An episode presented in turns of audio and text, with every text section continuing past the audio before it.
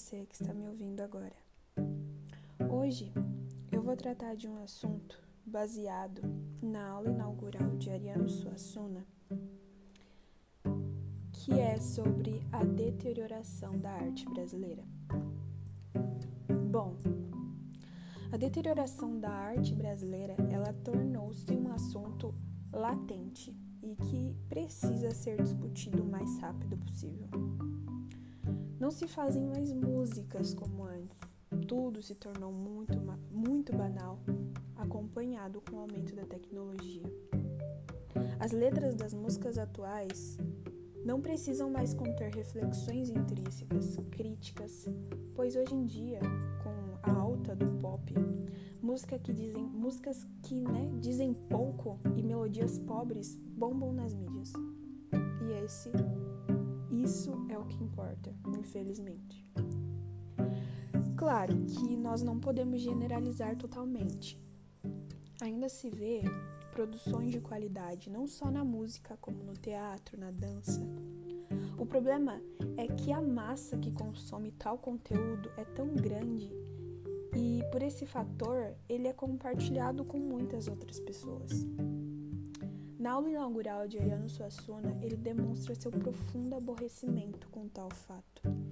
Por se consagrar um escritor, poeta ilustre, talvez essa decepção ela acabe se tornando muito mais forte.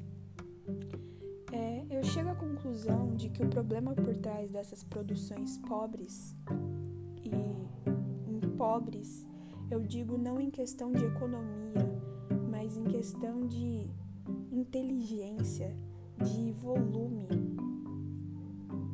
é que cada vez nós temos visto jovens com baixo ou nenhum gosto musical de qualidade.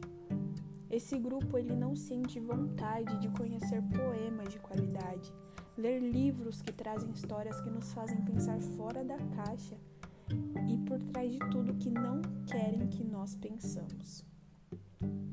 O fato é que, agregado a isso, tem-se a síndrome de vira-lata, e esta eu coloco entre aspas, que muitos brasileiros sentem em achar que o Brasil não produz arte de qualidade, que tudo que é feito no exterior é melhor. Isso é triste, pois além de termos uma baixa no número de pessoas que buscam por uma arte de qualidade, temos muitas pessoas que não valorizam nem a arte e, por consequência, a cultura do próprio país. A arte ela não é vista como algo importante, ela é vista como algo secundário. E talvez isso seja de grande responsabilidade.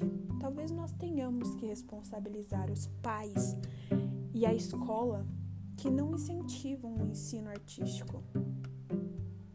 Infelizmente, ele ainda é considerado um adorno